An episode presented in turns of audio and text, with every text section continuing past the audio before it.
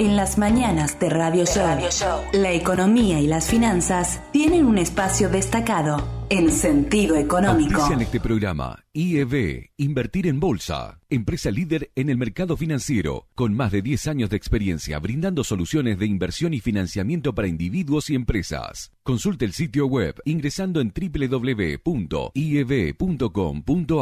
Agente de liquidación y compensación y agente de negociación integral registrado en CNB bajo el número 246. Desde el litoral y con presencia en todo el territorio nacional, Net Finance es la red comercial del mercado de capitales que mejor acompaña el crecimiento de tus inversiones personales, el financiamiento PYME y la optimización de los flujos de caja de las empresas. Seguinos en www.netfinance.com.ar o en Instagram como netfinance-bajo para más información. Agente productor del mercado de capitales registrado en CNB bajo el número 1158. La Farigola, cocina de autor, en la que se fusionan las tradiciones y los productos de estación que nos brinda nuestra tierra. En su visita a Misiones, no deje de disfrutar de esta experiencia gastronómica en La Farigola Restaurante, Barreiro 1177, o con las viandas saludables del mediodía de La Farigola Express, en Barreiro 920. Transporte Goichik, SRL, más de 30 años de trayectoria, prestando servicio de transporte de media y larga distancia para cargas generales, paletizadas, bebidas y contenedores en todo el NEA, INOA y Round Trip a Buenos Aires. Transporte Goichik, Casa Central, Corrientes 41, Leandro en Alem, Misiones. Del 1 al 11 de septiembre, comidas típicas, desfile de las colectividades, shows musicales, feria comercial y artesanal, elección de la nueva soberana. a la fiesta nacional del inmigrante en.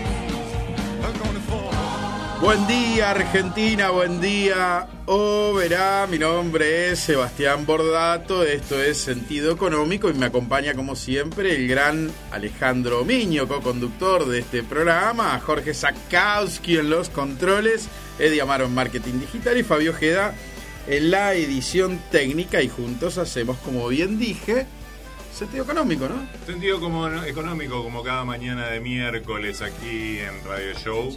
Transitoriamente en nuestra carpita de 103.3, digo carpita porque bueno, estamos transitoriamente en 103.3, entonces para la gente que también nos acompaña a través del dial, pero por supuesto siempre para la gente que eh, nos sintoniza a través del streaming en radioshowoverá.com.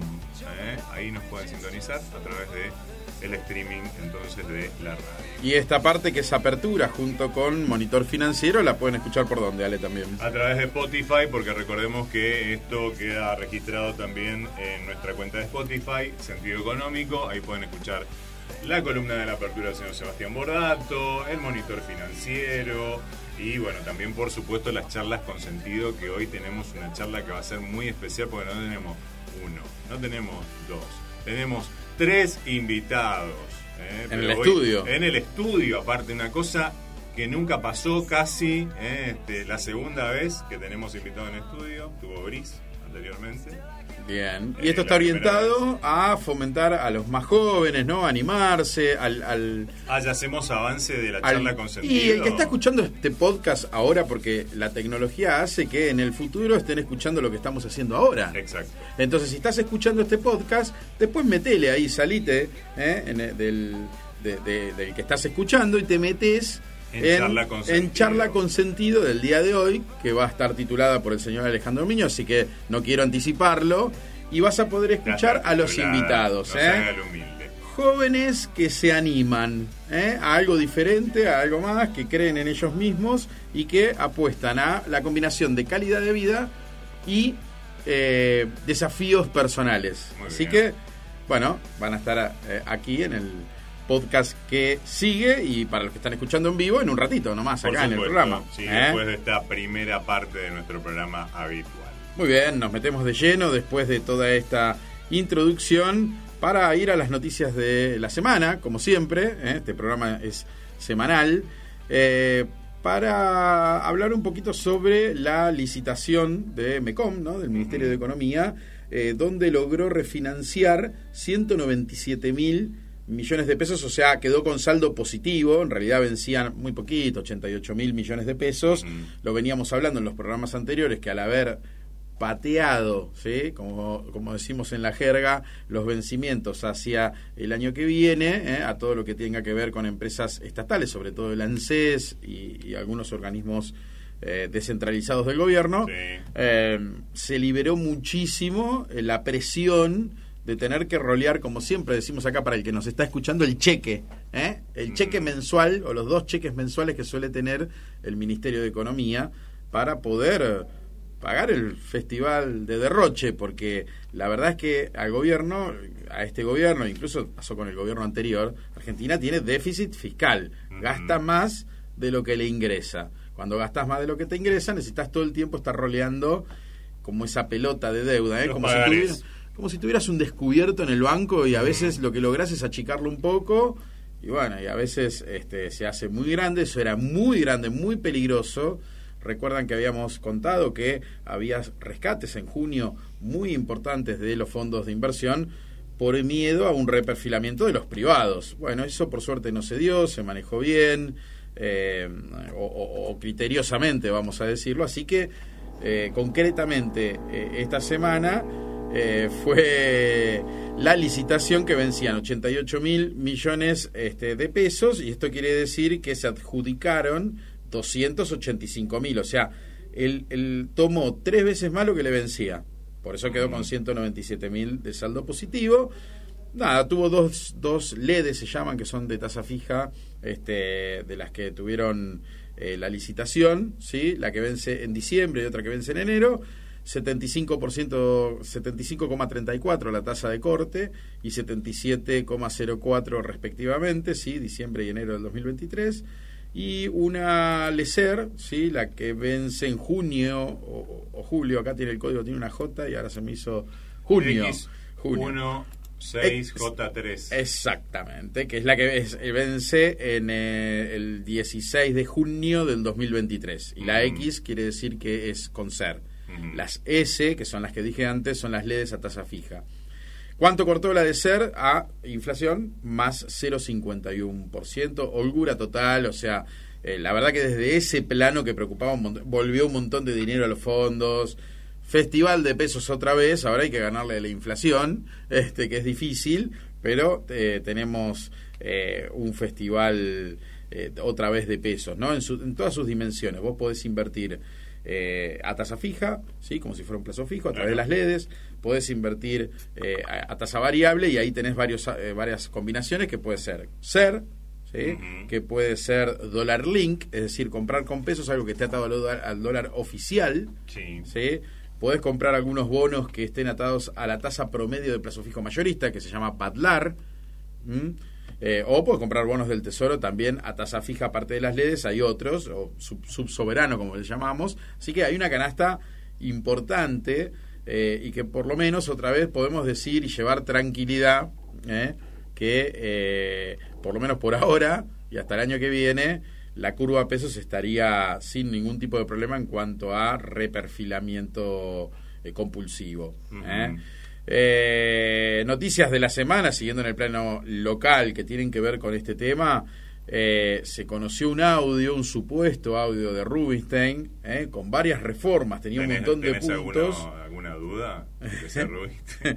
No tengo dudas, pero parece que él salió a desmentir, eso había sido mucho antes de... ¿Vos no estabas en ese grupo? No estaba en ese grupo, Ah. por suerte. ¿eh? Bueno.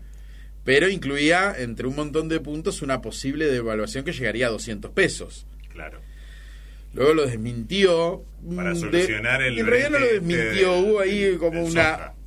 Lo dije, pero no lo dije, fue en otro contexto, bueno, qué sé yo. La cuestión es que eso impactó en la expectativa de devaluación del oficial, que ya viene Iván, Eh. Iván, porque nunca devalúan, o sea, estamos el gobierno está devaluando el peso, o sea, el tipo de cambio oficial a un ritmo de 68, 65%, lo vamos a ver en el monitor financiero, pero bueno, la inflación se fue al 100 o al 80, lo que- depende, ¿por qué digo al 100 o al 80 y se pierde la noción?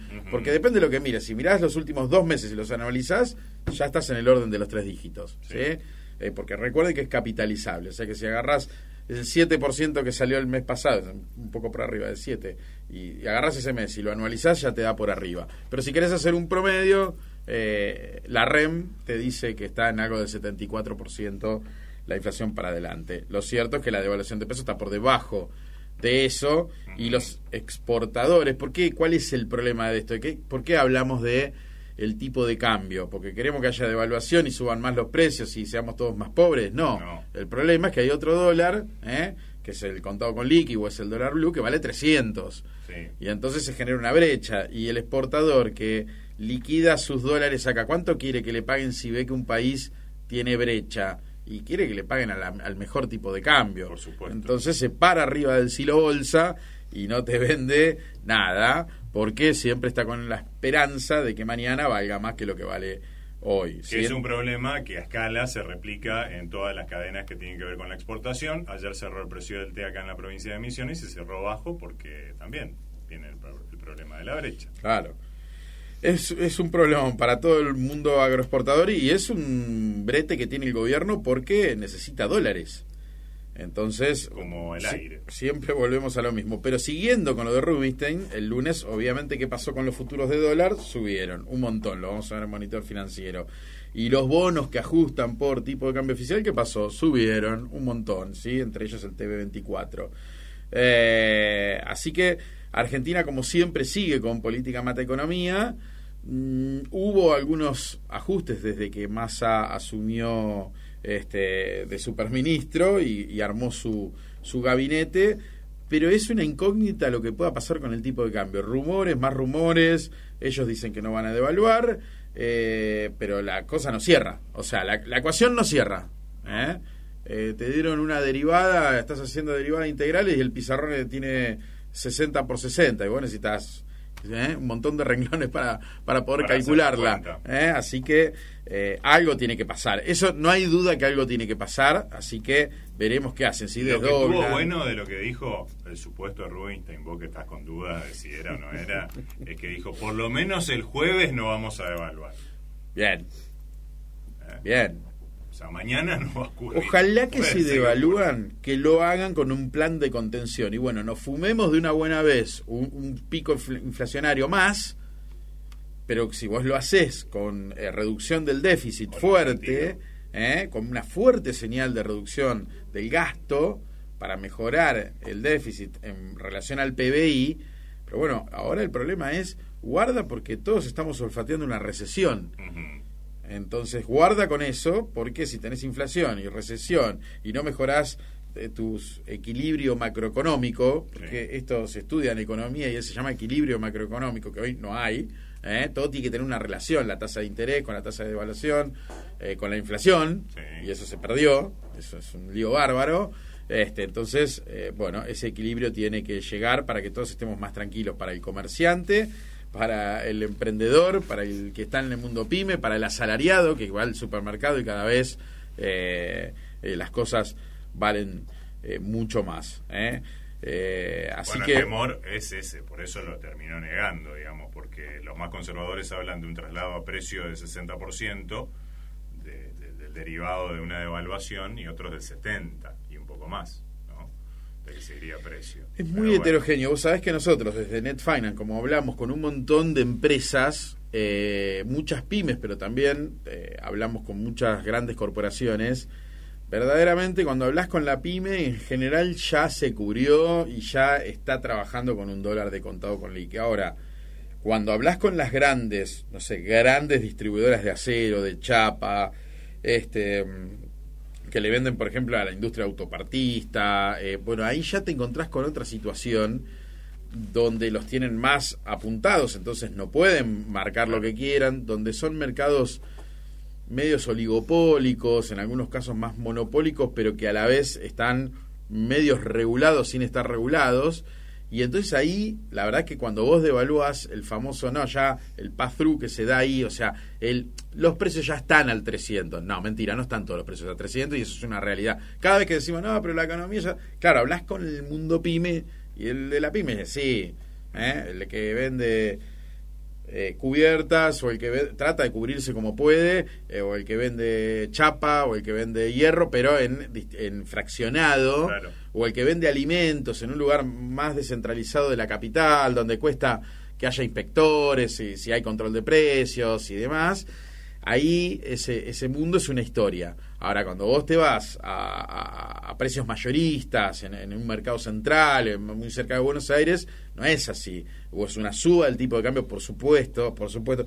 Mira, la última vez creo que lo dijo, ay, yo me voy a acordar, eh, el economista este Pratt Guy creo que fue, pobre, no lo quiero incinerar, esto queda grabado, pero creo que fue él, que había dicho en, eh, años atrás, allá por 2015, que la devaluación ya no iba a traer ese, ese pass-through o esa, esa suba de precios que viene arrastrada después, y la verdad que cuando se dio, hubo. Pero bueno, esto es frazada corta, y el día llegó, y estamos ahí todos esperando, salvo que alguien nos dé un préstamo internacional espectacular y las reservas crezcan un montón, y entonces sigas gradualmente achicando el gasto, y eso, bueno, ese sería un camino espectacular, la verdad que no, no, no se lo, no se lo ve.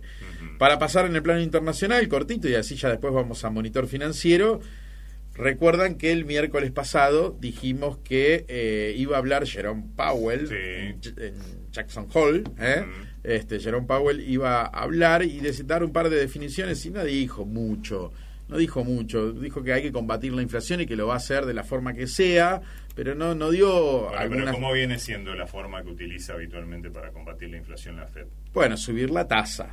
Y parecía que el consenso era de 50 puntos básicos. Lo dijimos en la semana pasada, que había una encuesta que ya hablaba del 55% de, de- de- del mundo bursátil que pensaba que iba a ser de 75 puntos y no de 50. Bueno, ya casi está definido, o por lo menos el mercado, el consenso es que subiría la tasa a 75 puntos básicos, lo cual retrotrajo ¿eh? toda la suba y la fiesta que había habido en los índices bursátiles, bursátiles y otra vez la negatividad a valores. Todo lo que había subido junio, por ejemplo, la bolsa americana se lo llevó puesto con esta noticia o con estos comentarios. ¿Qué pasa? La Fed, cuando ve que la bolsa sube demasiado, trata de eh, pincharla un poco, porque si no se genera un efecto riqueza. Eh, el que el tenedor en Estados Unidos, pensemos que todos, todos, de forma directa o indirecta, tienen acciones. ¿eh? Así es el ahorro. Entonces, ¿qué pasa? Si, si vos generas un efecto de riqueza porque suben mucho los índices, la gente tiende a consumir más, hay un bienestar, ¿eh? hay más consumo, y si hay más consumo, ¿qué hay? Un poquito más de inflación. Obvio. ¿Y qué quiere combatir la Fed? La La inflación. inflación. Entonces, si bien hay indicadores muy buenos, se va a conocer ahora por estos días eh, el dato de empleo, por ejemplo, en Estados Unidos, eh, y hay indicadores como la gasolina, la venta de las casas, que se estaría desacelerando la, la, la, digamos, el crecimiento. Son datos muy importantes. Si ya se cree que lo peor se vio, pero la Fed por, las- por las dudas al mercado le pega un chirlo en la cola. O sea, veníamos de una suba tremenda, cinco semanas consecutivas de los tres índices principales que agrupan las acciones que cotizan en Estados Unidos y bueno, en estos tres días eh, verdaderamente fueron muy castigados. Hoy los futuros están eh, un poquito para arriba, pero esperemos que se acomode un poco, pero tiene algo de lógica, ¿eh? en un mercado muy diferente años atrás. Hoy los bots dominan el mundo. Entonces, cuando empieza el mercado en baja, se empiezan a disparar determinados algoritmos y determinadas operaciones de derivados que hace que esa baja se haga más profunda. Lo mismo a la inversa cuando sube. Entonces, lo que te genera es un año que verdaderamente es una locura en términos de volatilidad de los índices que recordemos, los índices son, no sé, el Standard Poor's 500, son las 500 empresas más grandes del mundo que, que, que se agrupan ahí y tiene una volatilidad que no se había visto nunca en la historia de la bolsa. Para pasar a la región y ya ir cerrando, Brasil está eh, digamos, on fire, ¿eh? los ¿Por mercados subiendo. Pero eh, están en se- plena carrera El Real por poco. ¿Qué pasa en Brasil? El Real va a ¿Es ser la mundo? moneda. Y bueno, parece que este, hay alternativas, hay, hay chances para que siga este gobierno, pero además, pues es que los últimos procesos de elecciones de Brasil han sido a este ritmo, digamos. Bueno, por supuesto, Bolsonaro, cuando se, se vio que tenía chances, eh, Brasil anduvo muy bien. Y lo mismo pasa ahora, a pesar de que Lula creo que estaba arriba en las encuestas, parece que Bolsonaro viene atrás este, levantando Remontando polvareda. sí. Y bueno, y eso el mercado lo, lo festeja. Así que eh, en un mundo complicado, verdaderamente, hoy Brasil es la vedette. ¿eh? Suben sus acciones, este se eh, revalúa, digamos, su moneda, o sea, se aprecia su moneda, digamos. Este, así que, bueno, Fueron, fueron consultados, hay una consultora, digamos, que fue, obviamente, que suele, suele ir a Wall Street a, a recibir inquietudes de parte de los inversores, que eh, no tienen ninguna duda con respecto a lo que tiene que ver con lo medular del asunto, o sea, de, de- de la cuestión económica y financiera. Le puede gustar más uno que otro de los candidatos con posibilidades, pero nadie duda de que eh, lo macro se va a mantener como hasta ahora.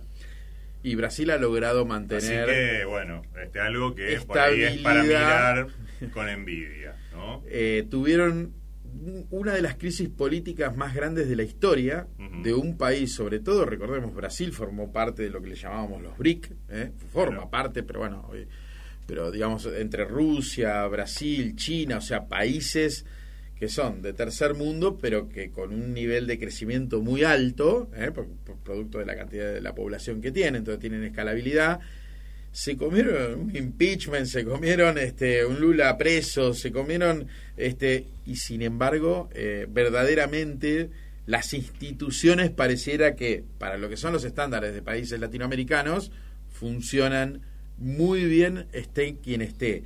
Si encima hay alguien más, vamos a decir de, de la derecha, ¿eh?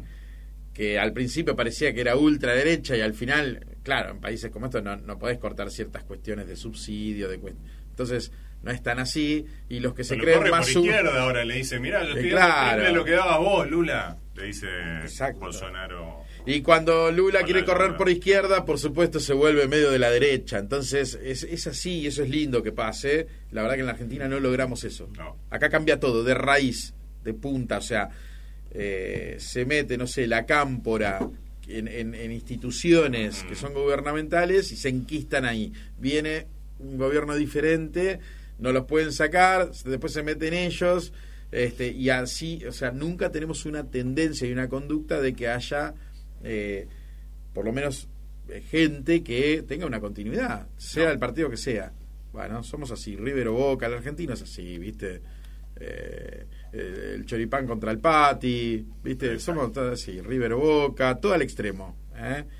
Eh, así que bueno, esas son las noticias de la semana. Eh, los futuros, como dije, están abriendo un poco para arriba, pero eso lo dejamos para monitor financiero y cuando el señor Jorge Sakowski así lo permita, pasamos a él. Vamos. Monitor financiero. Información precisa, en tiempo real, en sentido económico. En sentido económico.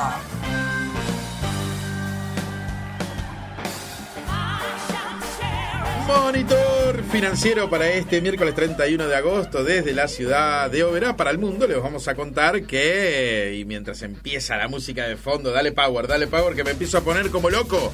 El dólar mayorista, referencia 3.500, La devaluación del peso en agosto 63,84. Ayer anduvo por 65 y en el año 63,84. ¿eh? El dólar oficial mayorista. ¿sí?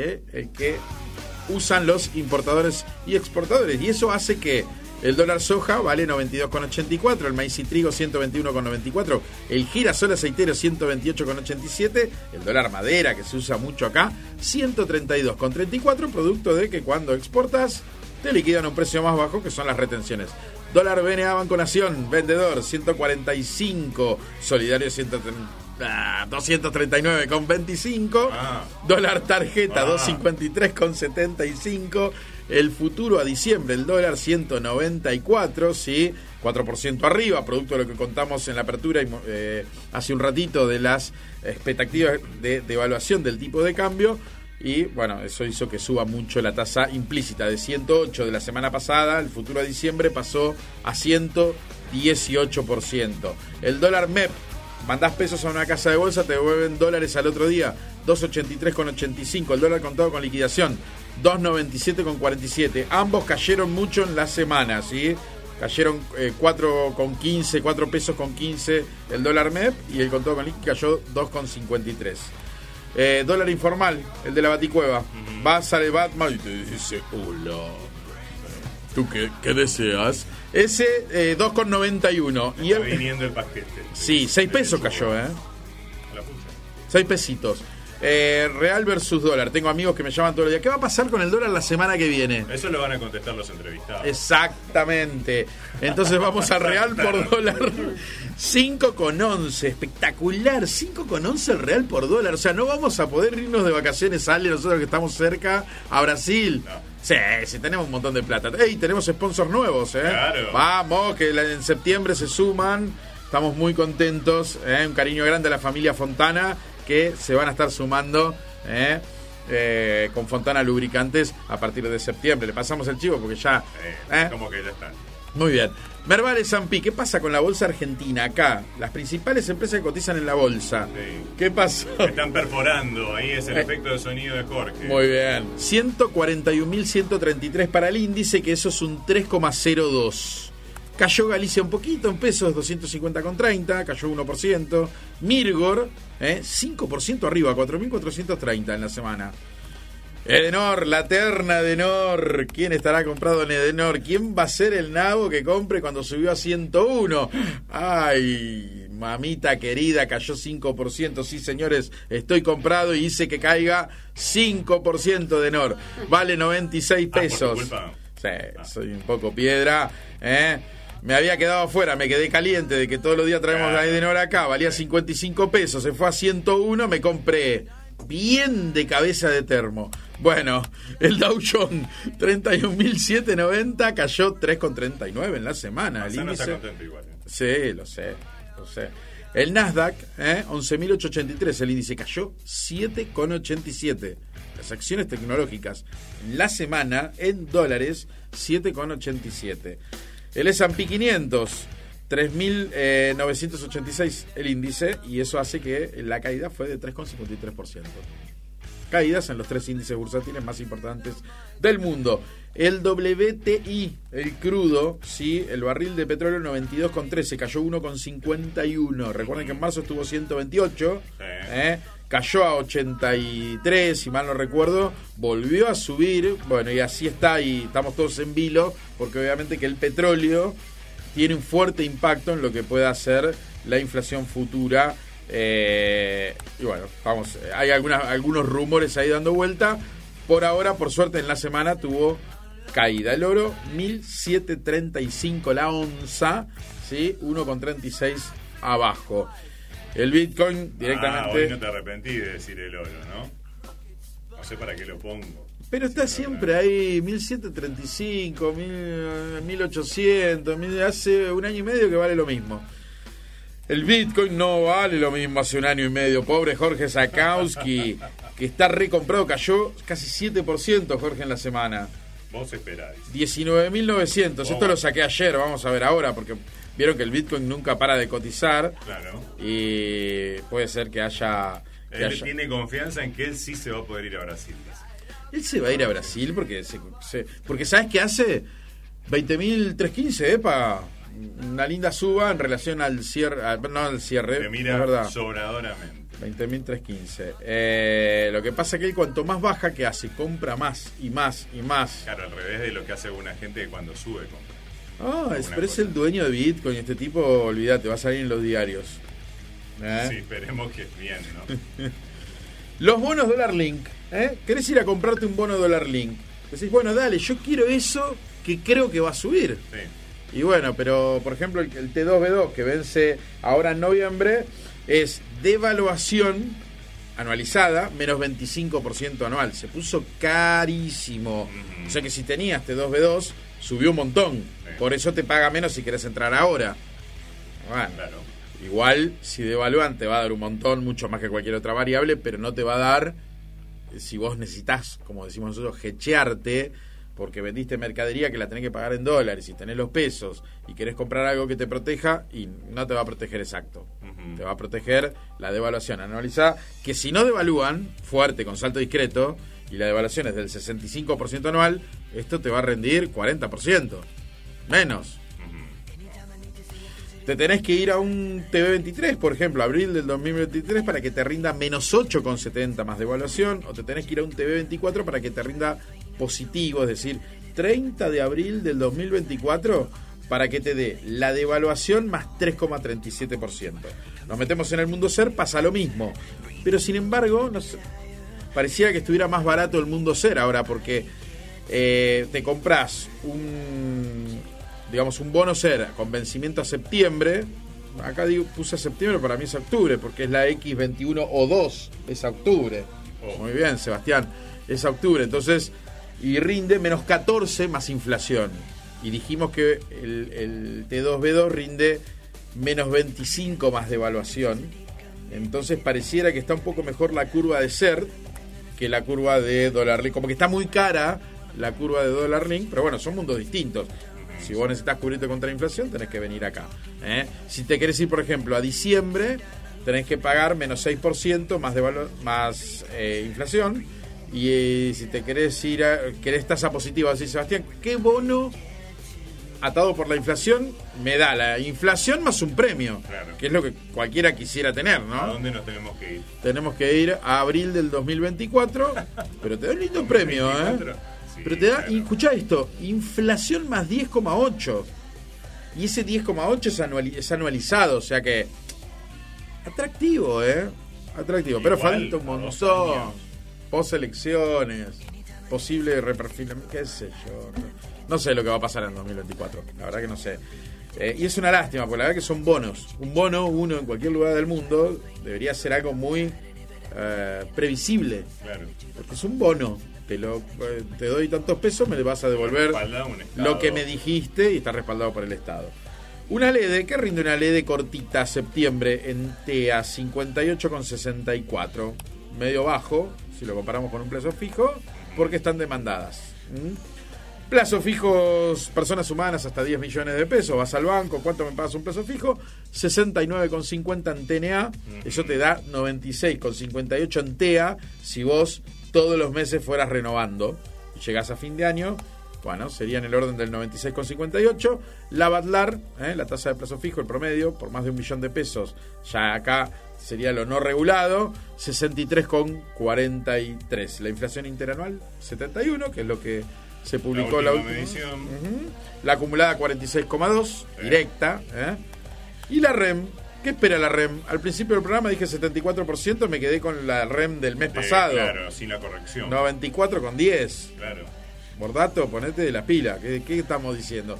Y así cerramos este monitor eh, financiero del día 31 del 8 para que todos estén mejor informados y puedan Tomar decisiones correctas y acertadas. Exacto.